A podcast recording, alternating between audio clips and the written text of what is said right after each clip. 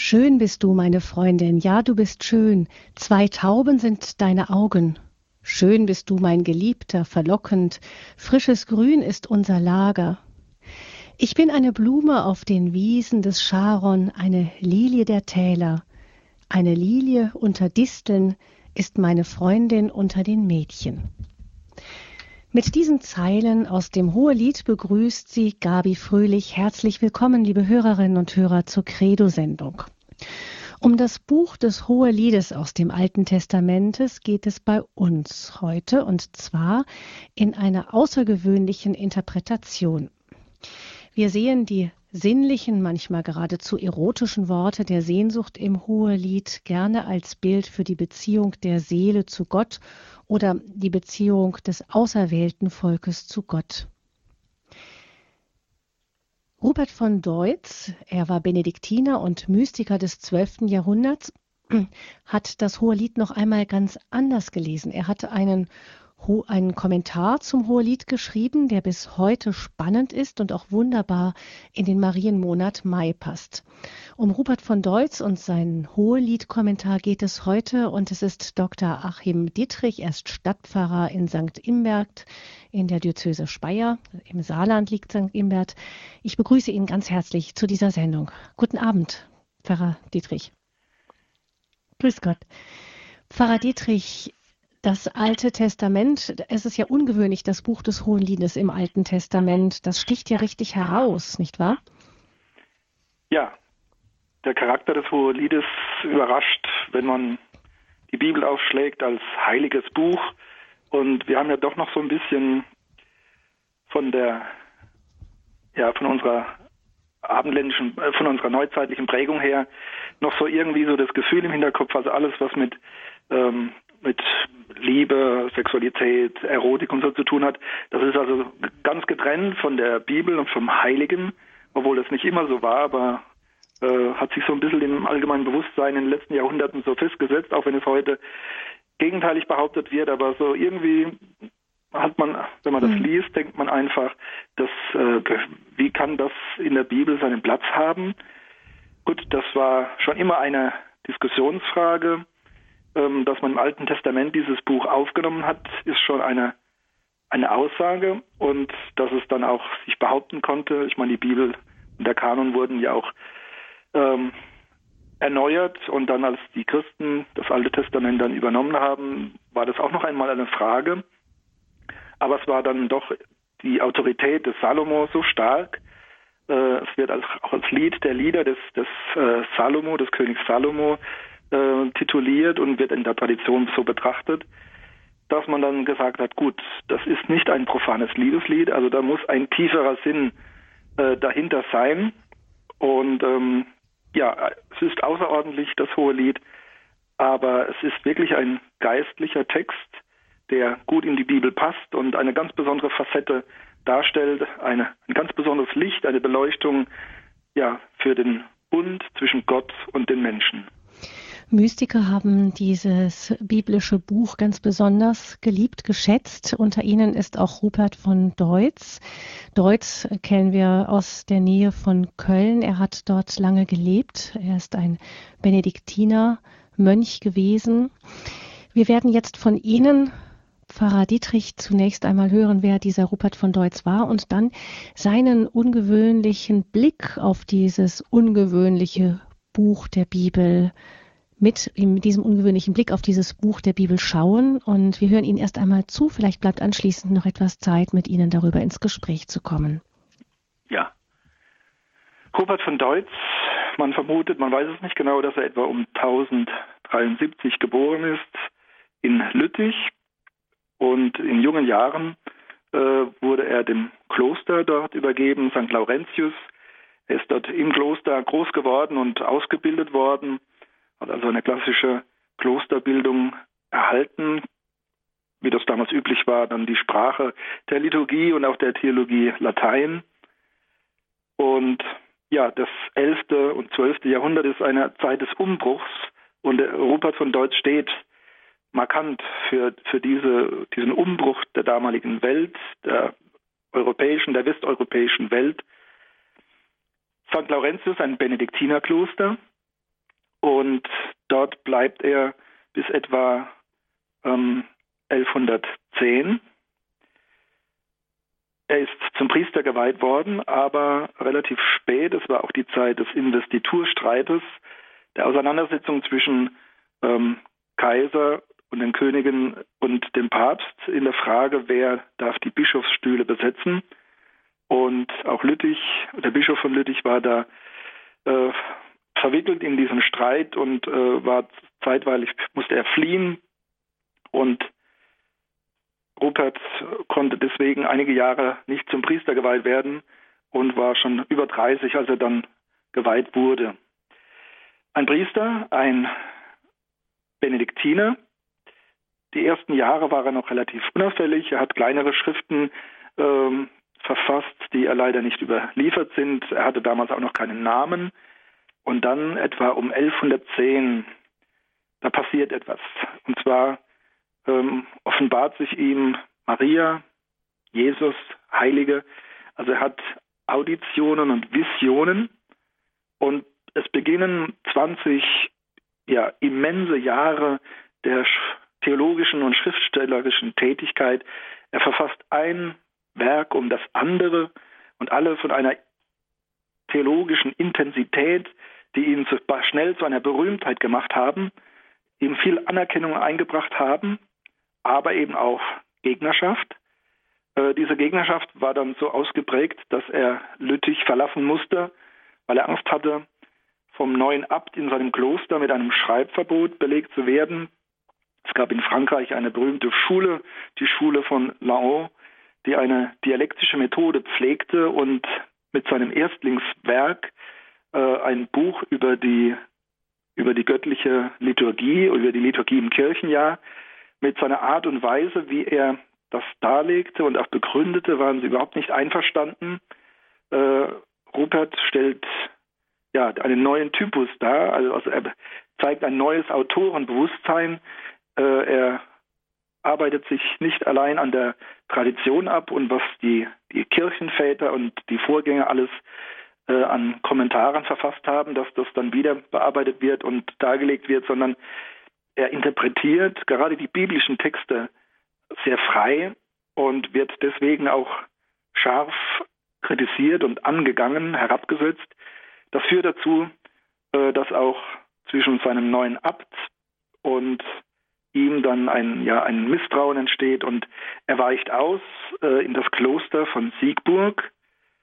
Das ist in der Nähe von Bonn und das war damals ein berühmtes Kloster, ein Reformkloster. Ähm, wir sprechen auch von der Siegburger Reform innerhalb des Benediktinerordens der Region. Wie gesagt, eine Zeit der Veränderungen und Rupert steht für diese Veränderungen, das Siegburger Kloster steht für diese Veränderungen und der Abt, der Abt dort, Kuno, das war ein großer Förderer von Rupert. Er hat, hat ihm also protegiert, geschützt, alle Möglichkeiten gegeben, dass er seine Werke verfassen kann, dass er also dafür freigestellt ist, hat ihn ermutigt, auch ja zu schreiben und vor allen Dingen eben die Heilige Schrift auszulegen, zu interpretieren und zwar auf eine neue Art, eine neue Art eben, die nicht sich äh, ängstlich und skrupelhaft nur an frühere alte Texte klammert. Er war kein Gegner der Tradition, aber er hat auch als Einzelautor frei die biblischen Texte dargelegt äh, und hat auch eine, eine eigene Inspiration in Anspruch genommen. Wie gesagt, er hat einige Auditionen und Visionen gehabt, und von daher hat er sich auch legitimiert, hat gesagt, ähnlich wie die Propheten im Alten Bund, er hat eine Berufung direkt von Gott, die Heilige Schrift auszulegen auf eine ja, eigene Weise, eben nicht nur Darlegung früherer Kommentare, sondern eine eigene Betrachtungsweise und das war neu und das fand viel Anklang, aber eben auch Gegnerschaft. Ja, das Siegburger Kloster St. Michael, das war dann für einige Jahre seine Wirkungsstätte. Und 1120 dann, ähm, er hatte also auch einen großen Bekanntenkreis, äh, Es ist erstaunlich, wie vernetzt Europa damals schon war. Die eine Sprache, Latein, die Sprache der Kirche, der Gelehrten. Äh, man hatte ohne Probleme Austausch mit der Normandie, mit England, mit äh, allen Regionen Deutschlands, mit Italien, mit Frankreich. Also eigentlich fast intensiver als heute, weil man eine gemeinsame Sprache hatte. Und er hat viele Briefkontakte gehabt und ähm, seine Werke waren begehrt. Also viele baten darum, eine Abschrift zu bekommen. Er hat also neben der Darlegung der, der Liturgie des Kirchenjahres hat er auch also beide Teile der Heiligen Schrift, der Bibel dann interpretiert, ausgelegt, äh, herausragend, der Matthäus-Kommentar, der Kommentar zum, zur Offenbarung des Johannes, zur Apokalypse, der Kommentar zum Johannesevangelium, zu den zwölf kleinen, zu den zwölf Propheten und andere Texte. 1120 wird er berufen, aufgrund äh, von guten Kontakten mit dem Erzbischof von Köln, wird er berufen ähm, auf den Abtsstuhl von Deutz, Kloster St. Heribert und Marien. Und dort kann er noch neun Jahre wirken und vor allem schreiben.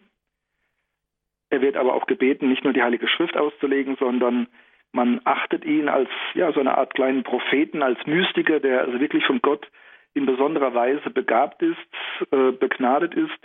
Man möchte die Benediktusregel äh, von ihm interpretiert haben und andere auch kirchenrechtliche Fragen, wo er Stellung nehmen soll. Er ist so ein wenig das, was äh, bei den weiblichen Orden Hildegard ist, also als, als Prophetin, die auch anerkannt wird als Ausnahmegestalt. So ist der Rupert nicht irgendein bedeutender Theologe, der einfach systematisch gut war, sondern er ist wirklich ein, ein Mystiker und äh, als Theologe steht er in der monastischen Theologie, ähm, die eben einen ganz eigenen Charakter hat. Rupert von Deutz, also seinen Namen hat er von daher bekommen, dass er die letzten zehn Jahre seines Lebens der Abt vom Kloster in Deutz war, von St. Heribert und Marien. Ja, man könnte über seine Biografie noch einiges mehr sagen. Aber ich denke, das Wesentliche ist jetzt gesagt zu seiner Person. Und jetzt wollen wir uns einer seiner Schriften zuwenden, dem Kommentar zum Lied der Lieder zum Hohen Lied.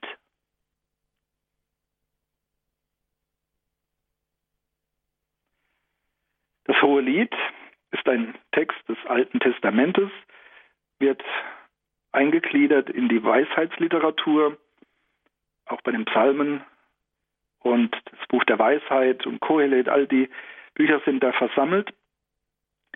Das Hohe Lied, ein Text, der völlig aus der Reihe fällt, eine Sammlung, kein homogener Text, sondern eine Sammlung von ja, Liebesliedern, die man eben in der Heiligen Schrift so nicht erwartet, weil auch nicht von Gott gesprochen wird oder von Heiligen, sondern es ist, wenn man sich die Texte betrachtet, das Zwiegespräch von Braut und Bräutigam, von Mann und Frau, von Geliebter und Geliebtem. Dazu gehört noch ein kleiner Chor, der manchmal so Zwischenbemerkungen vorträgt. Der Dialog ist auch nicht von Angesicht zu Angesicht, sondern es sind verschiedene Rollen. Das Ganze ist etwas stilisiert und eben auch nicht aus einem Guss, sondern es sind mehrere Lieder, die da äh, ja schon harmonieren, aber eben nicht äh, von aus einer Hand stammen, sondern zusammengestellt äh, wurden. Deswegen gibt es hier und da auch ein paar Brüche. Es ist auf den ersten Blick profane Liebesliteratur, Poesie, wunderschöne Bilder der, der Zuneigung, der Sehnsucht. Und die Tatsache, dass man dieses hohe Lied in die Bibel aufgenommen hat, also dass schon im Alten Testament, dass schon das Volk Israel, äh, das auch in der griechischen Übersetzung Septuaginta dieses Buch aufgenommen wurde, macht deutlich, es ist geeignet, etwas auszudrücken, ja, was das Verhältnis zwischen Gott und den Menschen, äh, zwischen Gott und dem Volk Israel beleuchten kann. Wenn wir das Alte Testament in seinen verschiedenen Schriften lesen, treffen wir ja häufiger, zum Beispiel beim Propheten Hosea, auf diese Bilder der Ehe, des Ehebundes als Bild für den Bund zwischen Israel und Gott Adonai oder Yahweh. Und deswegen ist es eine, eine stumpfsinnige und zu kurz gegriffene Exegese, wenn gesagt wird, das hohe Lied ist einfach ein Liebeslied, das sich in die Bibel verirrt hat.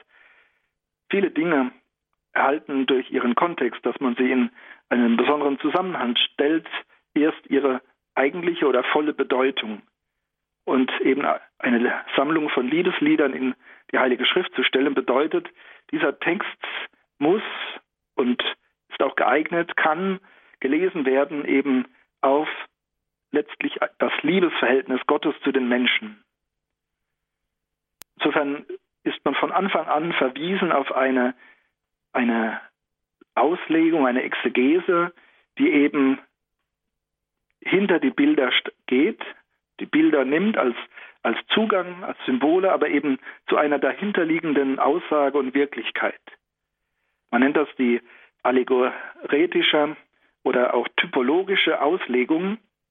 Allegorese und Typologie sind zwei ja, große Stilmittel der Bibelauslegung in der alten Zeit, also besonders in den ersten Jahrhunderten nach Christus hatten sie eine Hochphase sowohl der jüdischen Auslegung wie auch bei den Christen, also denken wir besonders an Origenes, dass man eben den Text ja nicht als eindimensional betrachtet, nur die, was die Begriffe direkt sagen, das ist die Aussage, sondern dass die, die Begriffe, die Bilder ja einen Zugang bilden zu einer dahinterliegenden, einer höheren Wirklichkeit.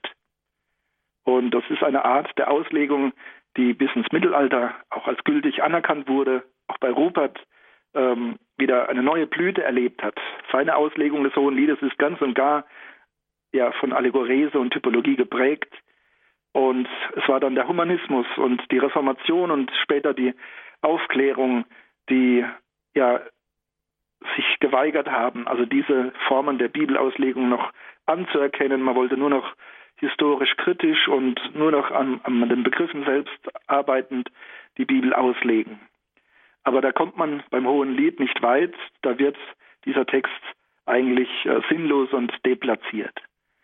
Also das können wir festhalten, das Hohe Lied kann man eigentlich sinnvoll in der Bibel nur ja in einem tieferen Sinn, in einem äh, übersteigenden Sinn auslegen.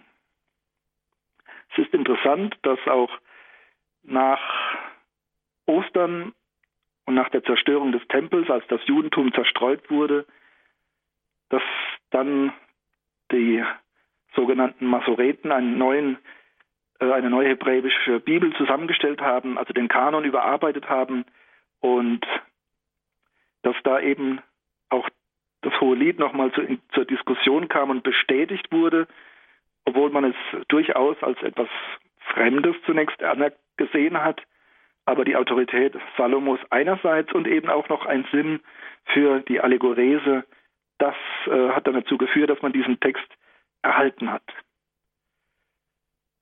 Das Hohe Lied wurde dann in der christlichen Exegese, in der Geschichte der Kirche, bei den Kirchenvätern äh, da ging es los, dass man diesen Text gern und viel ausgelegt hat.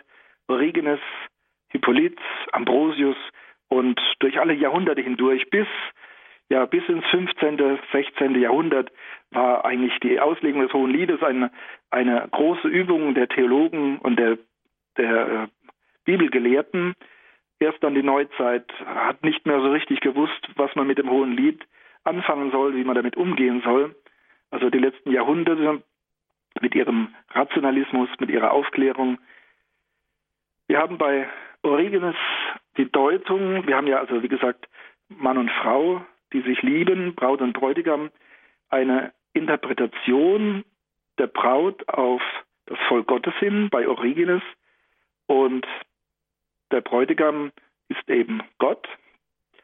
Bei Hippolyt wird dann Ne, Entschuldigung, jetzt habe ich es vertauscht, ja. Hippolyt und ähm, bei Origenes dann kommt die, ist dann äh, nicht das Volk Gottes die Braut, sondern die Seele des Gläubigen, des einzelnen Gläubigen. Und bei Ambrosius haben wir einen ersten Ansatz dafür, dass ja der Bräutigam Gott bzw. Jesus Christus ist und die Braut Maria. Allerdings liefert uns Ambrosius noch keinen kompletten Kommentar zum Hohen Lied, wo das durchgehalten wurde. Vereinzelte Anklänge, dass man das Hohe Lied vereinzelt, einzelne Stellen äh, auf Maria hin gedeutet hat, gibt es also das ganze, die ganze Väterzeit hindurch, das ganze Mittelalter hindurch. Aber der erste, der wirklich konsequent den ganzen Text durchkomponiert hat auf Maria und Jesus Christus hin, das ist unser Rupert von Deutz. Ja, so viel zur Geschichte der Exegese des Hohen Liedes und nach dem musikalischen Beitrag wollen wir dann auf den Text selbst schauen.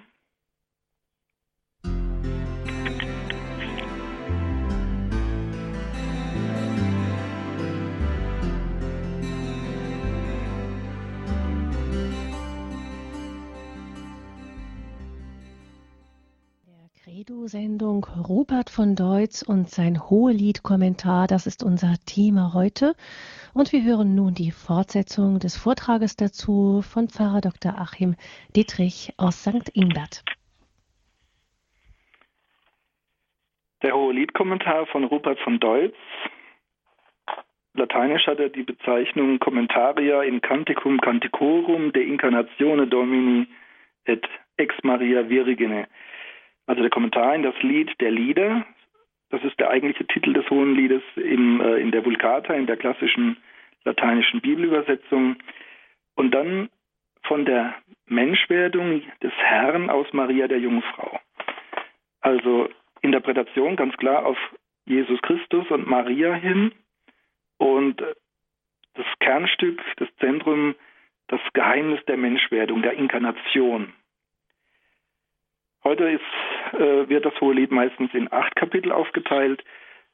Rupert geht von sieben Kapiteln aus, also hat den Text in sieben Kapitel eingeteilt und eine Zentralkomposition vorgenommen. Sieben Kapitel, in die, der Mitte das vierte Kapitel, das bildet den Zentrum. Hier wird also Jesus Christus beleuchtet und gewürdigt und verehrt. Und vorneweg drei Kapitel und hinterher drei Kapitel.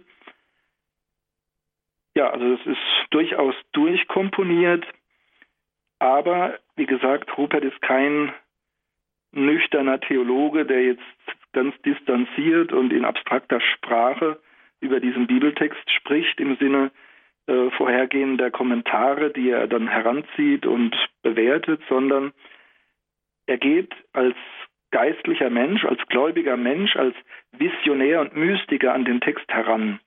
Und das macht er auch in der Einleitung im Prolog deutlich. Er rechtfertigt seinen Stil ja nicht, dass er sagt, ich bin eben toll oder ich bin außergewöhnlich, sondern wirklich als Auftrag von Gott her. Äh, er schildert eine Vision, bei der er äh, sich sieht im Kreis einiger Heiliger, die zu Füßen von Jesus Christus sitzen darunter auch Petrus, der Apostelfürst, und Rupert sitzt mit dabei und hält in seinen Händen den Kommentar, seinen Kommentar zum Hohen Lied. Also eine himmlische Legitimation, dass er diesen Text verfassen soll und darf. Das ist etwas anderes, als wenn dann später im 16. Jahrhundert gesagt wird, jeder Gläubige kann individuell die Bibel auslegen, der Heilige Geist befähigt ihn dazu. Es ist hier ähnlich wie bei den Propheten der Anspruch auf eine Erwählung, eine Begnadung, eine einzelne Heraushebung und Beauftragung durch Gott. Maria wird ebenfalls äh, genannt und es wird sich dann im Text auch zeigen, wie Rupert quasi immer im Gespräch ist mit Maria, mit Christus. Sicherlich ist es äh, auch ein, ein literarisches Mittel, aber nicht nur, sondern es ist durchaus gedacht als Widerspiegelung seiner innigen Verbundenheit und seiner Inspiration. Vielleicht ein kurzer Blick auf die Marienverehrung der damaligen Zeit. Wie gesagt, eine Zeit des Umbruchs, das 11., 12. Jahrhundert. Das sogenannte marianische Zeitalter ist gerade dabei, sich zu erheben, aufzusteigen. Die Jahrhunderte vor natürlich kannten auch eine äh, ja, eine starke Marienverehrung, aber doch noch äh, in ihren Formen verhalten und zurückhaltend. Nun aber jetzt mit dem neuen Jahrtausend beginnt eine Epoche, äh, eine jahrhundertelange Epoche äh, großer Marienverehrung, wo eben auch das Emotionale zu seinem Recht kommt und wo Maria auch als Person noch stärker gewürdigt wird. Ähm, man kann das gut nachvollziehen, wenn man zwei Marienbilder miteinander vergleicht. Wir kennen aus dem ersten Jahrtausend oft die Darstellung, dass Maria einen Thron darstellt und auf diesem Thron sitzt ihr Kind, Jesus Christus. Maria ist ganz streng und hieratisch, ähm, quasi wie ein lebendiger Stuhl und Thronsessel. Und mit dem 11. Jahrhundert beginnt diese Darstellungsweise sich aufzulösen, ähnlich wie bei den Darstellungen Jesu am Kreuz. Auch da haben wir einen Formwandel. Der strenge hieratische Christus am Kreuz wird lebendig. Ja, die Augen öffnen sich. Er äh, streckt sogar die Arme nach dem gläubigen Menschen aus. Und so ist es auch mit Maria. Sie wird lebendig. Sie wendet sich ihrem Kind zu. Sie tritt ein in ein Gespräch mit ihrem Kind oder auch mit dem Gläubigen, der das Andachtsbild betrachtet. Von diesem Umbruch ist Rupert geprägt. Er spricht Maria an, eben als Braut und Mutter für Jesus Christus. Er setzt sie auch in ein Verhältnis zum göttlichen Vater. Das ist sehr auffällig bei Rupert, dass er ja einen, ein großes Augenmerk für die heilige Dreifaltigkeit hat. Also er hat viele äh, Texte auch verfasst über die äh, allerheiligste Dreifaltigkeit. Das ist immer ein ganz wichtiges Anliegen. Das ist in späteren Jahrhunderten dann etwas äh, zurückgetreten, dass man sich auch dem Thema der Dreifaltigkeit stellt und es würdigt. Hier ist es ganz stark präsent und Rupert nennt den göttlichen Vater, nee, Rupert nennt Maria Templum Proprium Carita, Caritatis, also Tempel seiner eigenen Liebe, des Heiligen Geistes und Tochter des Vaters. Also er setzt Maria ins Verhältnis zu allen drei göttlichen Personen. Wir haben einen regelrechten Dialog. Das gibt das Hohe Lied natürlich schon etwas vor, aber dort ist es eben immer ein Sprechen ja, ein distanziertes Sprechen im Hinblick auf den Geliebten oder die Geliebte, aber nicht wirklich einen echten Dialog. Und das ist bei Rupert anders. Bei ihm wird es zu einem echten Gespräch mit der jeweiligen Person. Und ich denke, es ist an der Zeit, dass wir einmal in den Text einsteigen. Wie gesagt, sieben Bücher haben wir, einen Prolog vorneweg, indem er sich rechtfertigt, wie er dazu kommt, auf diese Art und Weise ähm, den Text darzulegen. Und wir schauen jetzt zunächst mal in das erste Buch. Kleinen Moment. Vielleicht einmal zunächst den deutschen Text, nicht komplett, aber ein paar Auszüge, dass man das wieder ins Gehör bekommt. Das Hohe Lied wird heute nicht mehr so oft zitiert. Äh, in der Liturgie war es früher häufiger. Besonders die Marienfeste hatten früher viele Aussagen, viele äh, Passagen in den Lesungen aus dem Hohen Lied, heute nur noch vereinzelt.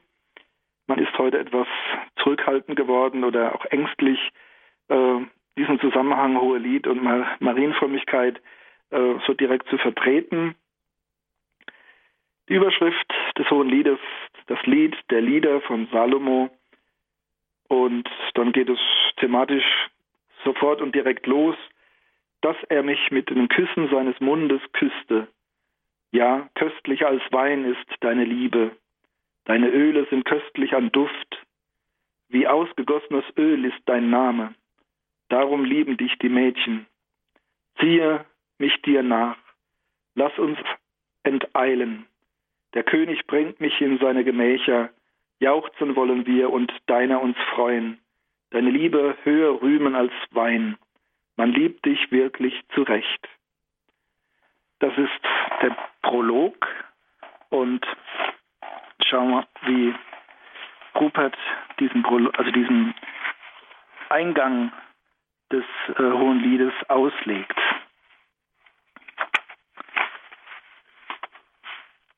Moment.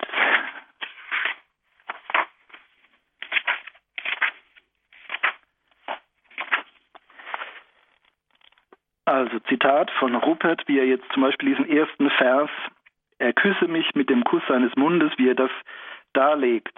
Und das ist jetzt bald 1000 Jahre zurück, nein, 900 etwa, 900 Jahre zurück und doch noch ganz frisch, finde ich, von der Ausdrucksweise, wenn auch etwas ungewohnt. Er küsse mich mit dem Kuss seines Mundes. Was bedeutet dieser so gewaltige, so plötzliche Ausruf? O selige Maria, die Flut der Freude, die Gewalt der Liebe, der Strom der Wonne bedeckt dich ganz, nimmt dich ganz ein, berauscht dich ganz und gar. Du hast gespürt, was kein Auge gesehen und kein Ohr gehört hat und in keines Menschenherz gedrungen ist, und hast gesagt, er küsse mich mit dem Kuss seines Mundes. Denn du hast zu dem Engel gesprochen, siehe, ich bin die Magd des Herrn, mir geschehe nach deinem Wort. Was war dieses Wort? Was hatte der Engel mit dir gesprochen? Du hast, sagte er, Gnade gefunden bei Gott. Du wirst empfangen und einen Sohn gebären. Du sollst ihm den Namen Jesus geben. Und danach, der Heilige Geist wird über dich kommen und die Kraft des Höchsten wird dich überschatten. Darum wird auch der Heilige, darum wird auch das Heilige, das aus dir geboren werden wird, Sohn Gottes genannt werden. Wir merken, wie theologisch und wie biblisch Rupert hier darlegt. Und das hält sich den kompletten Text hindurch.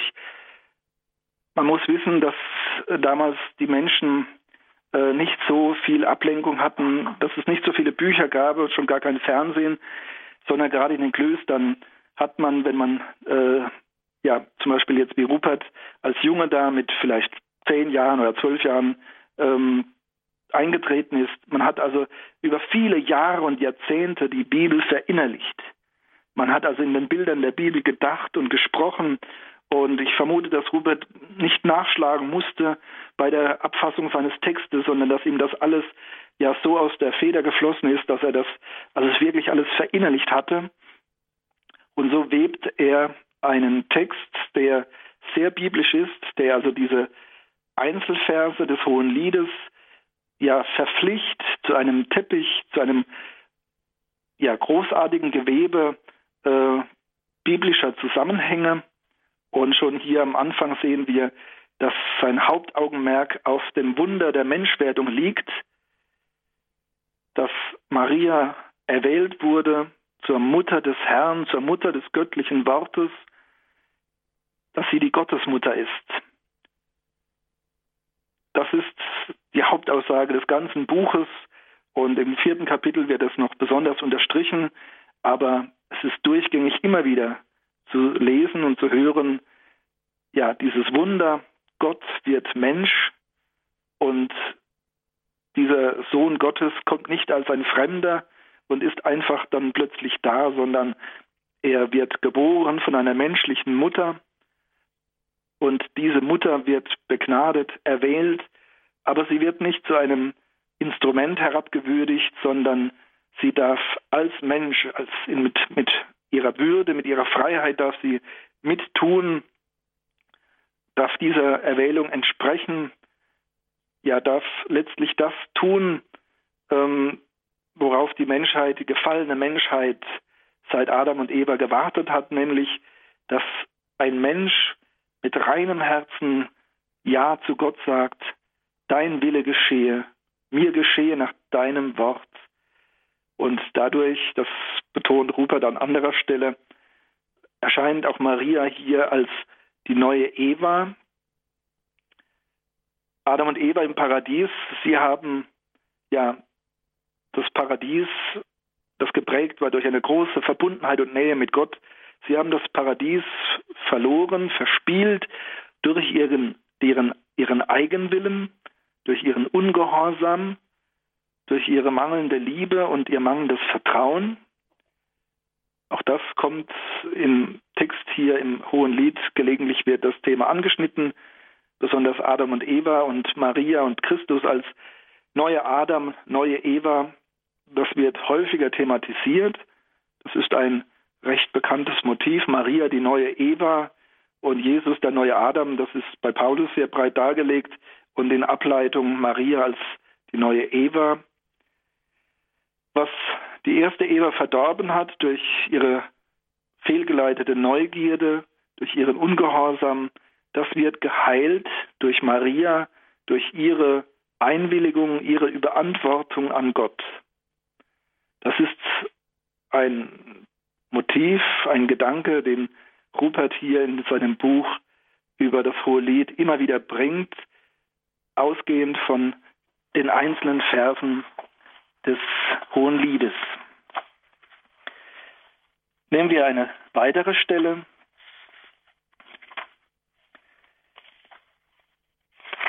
Der Eingang war eben das Bild des Kusses und es werden Vergleiche gezogen mit wohlriechendem Öl und mit Wein, ähm, die alle nur annähernd so prächtig und kostbar sind, wie eben die Liebe, die Zuneigung, die Zärtlichkeit zwischen den beiden Liebenden. Und das Hohe Lied schildert ja in gegenseitiger Weise die, auch die körperlichen Vorzüge des, des Geliebten, von den Haaren bis hinab zu den Füßen, wird alles geschildert in, ja, in schönen, in poetischen Bildern und so auch die Brüste, die hier mit dem Heiligen Geist in Verbindung gesetzt werden. Der Heilige Geist, der immer wieder zitiert wird, der Maria erfüllt mit allen seinen sieben Gaben und der Maria zu einer Prophetin macht und zu einer Lehrerin. Maria wird angesprochen mit einem Titel, der damals relativ neu war, Magistra Apostolorum, die Lehrerin der Apostel. Maria wird gezeigt als die, die während des Wirkens Jesu in der Welt eher im Hintergrund geblieben ist, aber dann, als Jesus in den Himmel aufgefahren ist, tritt sie hervor, sie, die Prophetin, die Geist erfüllte, und sie wird zur Lehrerin für die jungen Kirche, für die junge Kirche und für die Apostel. Es wird geschildert, wie ja Maria betrübt ist, dass sie von Jesus getrennt ist, dass sie noch auf der Erde bleiben muss, aber das ist ihre ja ihre Aufgabe, die Apostel einzuweisen, zu lehren, wie sie Christus verbunden sind, wie sie ja aus dem Heiligen Geist wirken können und wie sie das Evangelium zu verkünden haben. Eine große Verbundenheit zwischen Jesus und Maria, aber eben in dieser eigenartigen Weise, dass Maria die Braut Jesu Christi ist und gleichzeitig die Mutter. Ein Paradox, ein, ja, eigentlich ein Widerspruch für, für unser rein irdisches Denken. Tochter des Vaters, Braut des Sohnes, Mutter des Sohnes, Tempel des Heiligen Geistes. Das sind bei solch symboltheologischen Auslegungen oft Spannungen, äh, Paradoxe, die es auszuhalten gibt, die man dann nicht einfach zur Seite schiebt und sagt, das ist Unsinn, sondern es sind verschiedene Dimensionen, die sich ja verbinden, berühren, zu einer Synthese kommen. Das haben wir in der katholischen Theologie und Frömmigkeit öfters, dass ähm, ja Aussagen gerade über Maria auch paradox erscheinen. So sagen wir zum Beispiel auch, Maria ist eine Tochter der Kirche. Sie gehört zur, zur Universalkirche seit Abel. Und wir sagen genauso, sie ist Mutter der Kirche, was sich paradox anhört, aber theologisch zu begründen ist. Es ist vielleicht nicht die Vorliebe der rationalen Theologen, aber die große Theologie, auch gerade der Väterzeit, Patristik, hat diese Theologie gerne betrieben, weil eben die Wahrheit über den Glauben, über die Glaubensgeheimnisse nicht einfach nüchtern nur in sachlichen Begriffen ausreichend und erschöpfend darzulegen ist. Es braucht die Bilder, es braucht Analogien, es braucht manchmal auch das Paradox. Und so erscheint uns Maria hier, Braut und Mutter Jesu Christi. Der Wein spielt eine große Rolle im Hohen Lied. Zum Beispiel heißt es hier noch im ersten Buch, du hattest nicht den Wein dieser Welt kennengelernt, Rupert spricht zu Maria oder spricht über Maria, den Wein des Rausches. Und hier macht er deutlich, Maria ist die unbefleckt Empfangene. Eine Aussage, die er zwar noch nicht dogmatisch vertritt, aber er sieht sie als von aller Sünde Befreite an. Der Wein wird vielfach verwendet als Bild, besonders für den Heiligen Geist. Auf der einen Seite, aber eben auch als Wein der Sünde und der Begierde auf der anderen Seite. Wir machen jetzt eine kleine Musikpause noch und dann fahren wir im Text fort.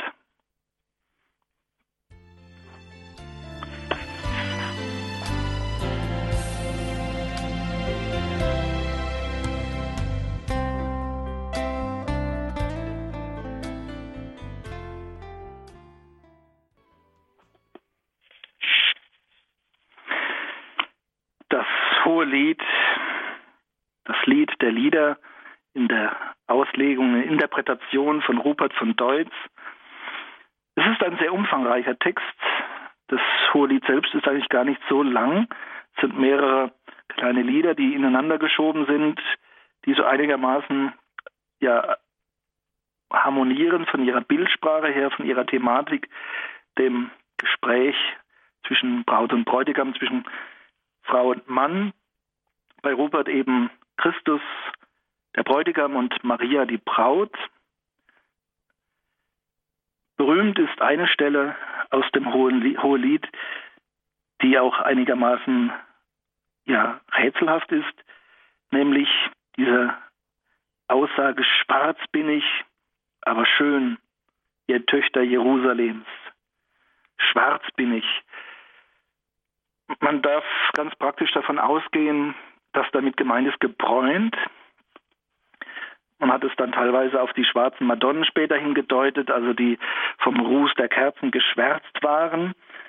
Aber vom, vom erst vom literarischen Sinn her ist wohl gemeint, dass eben diese Braut keine vornehme Dame aus der Stadt ist, die eben ganz blass ist und sich äh, schützen kann vor der Sonne, sondern es ist eine Frau vom Lande, die also auch im Freien ist und arbeitet vielleicht sogar und dadurch eben gebräunt ist und aber selbstbewusst betont, schwarz bin ich, aber schön. Sie ist der Liebe ihres Bräutigams, ihres Geliebten sicher. Und Rupert, ja, wie deutet er diese Aussage? Das ist ähm, der fünfte Vers im ersten Buch. Auf Lateinisch heißt das Nigra sum sit formosa. Schwarz bin ich, doch schön, ihr Töchter Jerusalems, wie die Zelte von Keda, wie Salomos Decken. Schaut mich nicht so an, weil ich braun bin, denn die Sonne hat mich verbrannt. Soweit der Vers und Rupert erläutert, es ist nun erforderlich zu fragen, bis zu welchem Zeitpunkt und wie lange die selige Jungfrau bei dieser ihrer Verwandten geblieben ist. Es geht um Elisabeth, der sie beigestanden hat in der Zeit ihrer Schwangerschaft. Denn für sie, Elisabeth, die als unfruchtbar galt, war ja jener Monat der sechste, als Maria von der frohen Botschaft erfüllt sich aufmachte und ins Gebirge zum Haus des Zacharias und der Elisabeth eilte. Maria aber blieb, so sagt der Evangelist, ungefähr drei Monate bei ihr und kehrte dann in ihr Haus zurück. Sofort fügt der Evangelist hinzu, für Elisabeth aber kam die Zeit der Geburt und sie gebar einen Sohn. Rupert schwelgt nicht in freien Fantasien, sondern er zitiert vielfach verschiedene Textpassagen aus dem Neuen Testament, aus den Evangelien und bebt ein Band heilsgeschichtlicher Betrachtung. Eben die ganze Kindheitsgeschichte, wie wir sie zum Beispiel von Lukas her kennen, eben die Erwählung Mariens, die Empfängnis, dann eben der Besuch, die Heimsuchung bei Elisabeth, Bethlehem und all die Stationen, die uns die Evangelien ja zeigen bis hin unter das Kreuz. Auch unter dem Kreuz ist Maria gegenwärtig, wie wir im Johannesevangelium lesen. Und das ist der Höhepunkt der liebevollen Verbundenheit zwischen Maria und Jesus. Das ist ein neues Moment gewesen, das vorher so nicht präsent war, dass auch Maria unter dem Kreuz besonders gewürdigt wurde und dass hier dann eben auch die Mutterschaft neu zum Tragen kommt. Das ist etwas Besonderes bei, bei Rupert.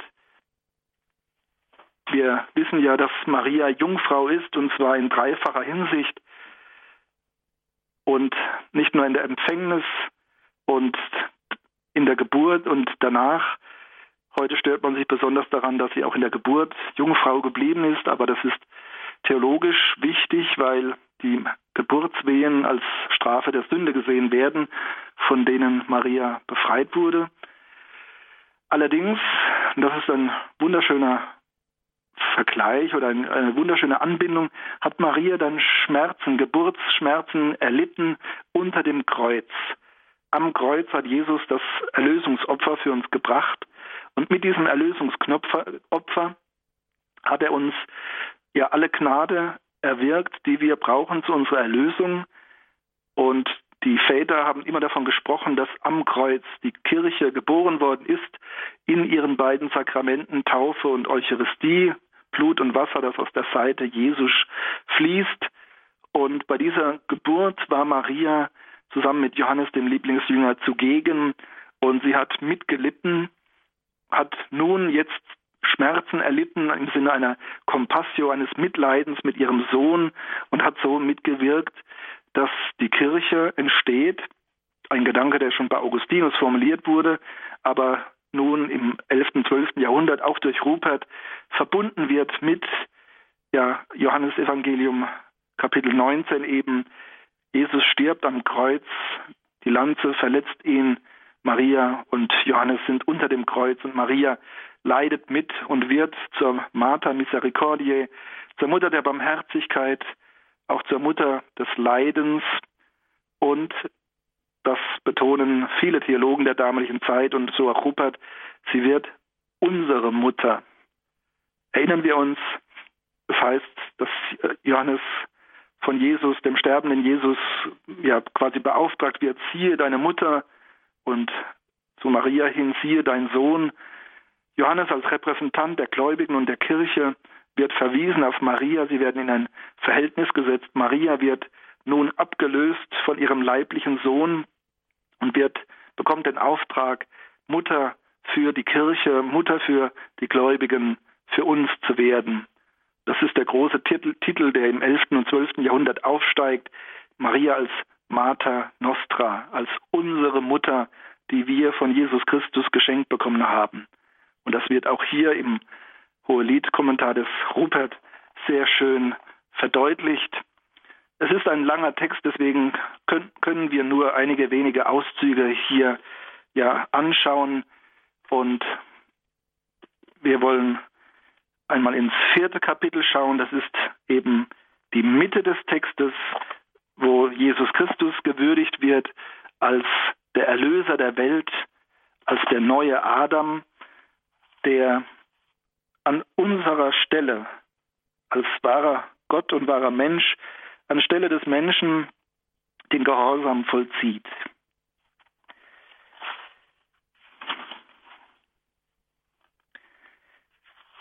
Nehmen wir einen Vers aus dem vierten Kapitel. Der fünfte Vers, mein Geliebter komme in seinen Garten und esse von der Frucht seiner Äpfel. Wie mein Geliebter zu mir spricht, so ist es. Ich bin der Garten, ich bin der Quell der Gärten, ich bin der versiegelte Quell.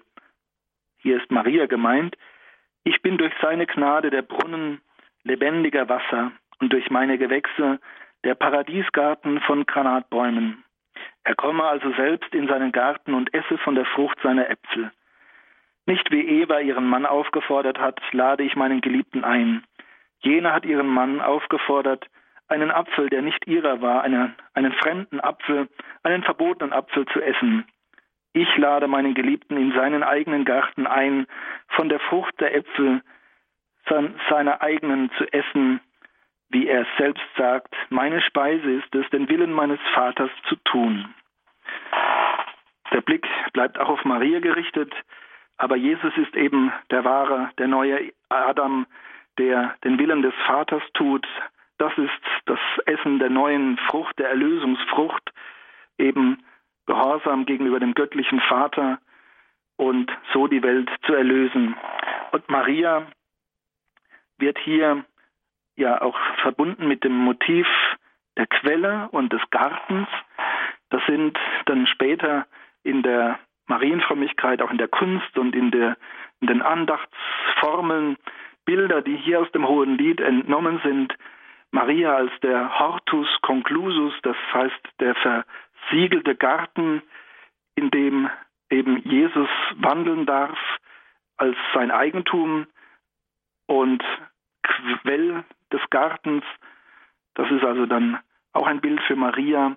Es gibt eine ganze Reihe von Bildern, die hier aus dem Hohen Lied stammen, die dann später marianisch gedeutet werden. Sieben Bücher hat der Kommentar von Rupert von Deutz und wir wollen auch das letzte Buch einmal kurz anschauen. Am Ende kommt es dann zu einer interessanten Verbindung, die nicht neu ist und die auch zeigt, dass Rupert ähm, durchaus die ganzen Kommentare der Väterzeit gekannt hat und das auch gewürdigt hat. Nämlich viele alte Kommentare haben die Braut gedeutet als die Kirche. Die Kirche, besonders bei Augustinus und Ambrosius, die Kirche, die bräutlich mit Jesus, dem Bräutigam, verbunden ist. Und die Kirche wird zur Mutter, Christus macht sie zur Mutter der, der Gläubigen, die eben durch die Taufe geboren werden und so den Leib Christi in der Welt bilden. Und diese Deutung der Braut als Kirche ist eigentlich die stärkere. Bei den Juden im Alten Testament ist es das Volk Gottes, dann im Neuen Testament bei den Christen ist die Braut zumeist die Kirche, das neue Volk Gottes. Und Rupert macht das sehr klug und auch in sehr tiefsinniger Weise. Er deutet die Kirche und Maria zusammen. In seinem heilsgeschichtlichen Denken ist es so, Maria ist die Mitarbeiterin, die Braut und Mutter Jesu Christi. Zur Zeit Jesu in der Welt ist sie im Hintergrund Niemand weiß von ihrer jungfräulichen Empfängnis. Sie ist immer ja die Stille, die anwesend ist und dabei ist und obwohl sie auch geistbegabt ist und vieles schon weiß, hält sie sich zurück. Nach der Himmelfahrt Jesu tritt sie hervor und hat die Aufgabe, die junge Kirche und die Apostel zu belehren und in ihrer eigenen Entschlafung, das war damals das übliche Bild, die Dormitio, die Entschlafung Mariens, also die Aufnahme im Tode, dann darf sie endlich zu dem erhöhten Herrn, zu Jesus Christus und in der Ewigkeit an seiner Seite sein. Und an ihrer Stelle tritt nun die Kirche. Die Kirche und Maria, sie sind innerlich verbunden und die Kirche übernimmt den Auftrag, übernimmt die Aufgabe Mariens. Maria hat den Herrn zur Welt gebracht und auch die Kirche hat den Auftrag, Christus, seinen Leib in den Gläubigen durch die Taufe und die Sakramente, durch die Eucharistie in der Welt, ja in die Welt zu bringen, zur Welt zu bringen. Und so ist die Kirche ja Braut und Mutter, wie es Maria ist. Ein sehr tiefsinniger Gedanke, der dann auch deutlich macht, macht man muss das nicht gegeneinander ausspielen, dass man sagt, äh, hier wird die Braut als Kirche gedeutet und andere deuten Maria als die Braut, sondern das lässt sich verbinden und beides ist legitim, aber so schön und in heilsgeschichtlich großem Bogen, ohne die Kirche dann zu vernachlässigen, so schön finde ich, haben es wenige vermocht. Bernhard von Clairvaux hat auch eine großartige Darlegung geboten, aber ich zumindest meiner Ansicht nach finde dieses, diese Darlegung bei Rupert also besonders vollständig und gelungen. Schlussendlich im letzten Buch tritt dann, wie gesagt, Maria zurück Aber bevor dies geschieht, wird dann sie gewürdigt und verehrt. Es ist im siebten Buch nach der Zählung des Rupert, fliehe, geliebter mein, und werde gleich der Gazelle und dem jungen Hirsch auf den Balsambergen. Das sind also das sind die letzten Verse des Hohen Liedes.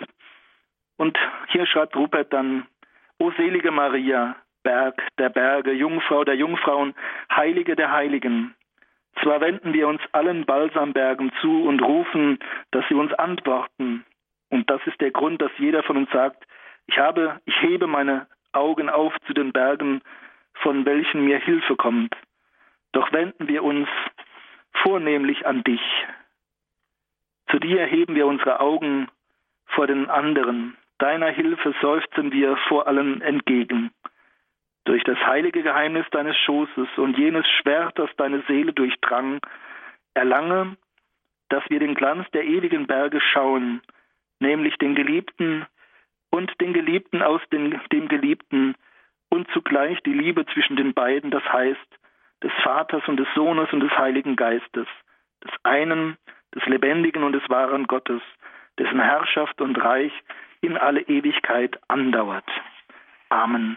Das ist das quasi das Schlussgebet des Hohelied-Kommentares von Rupert.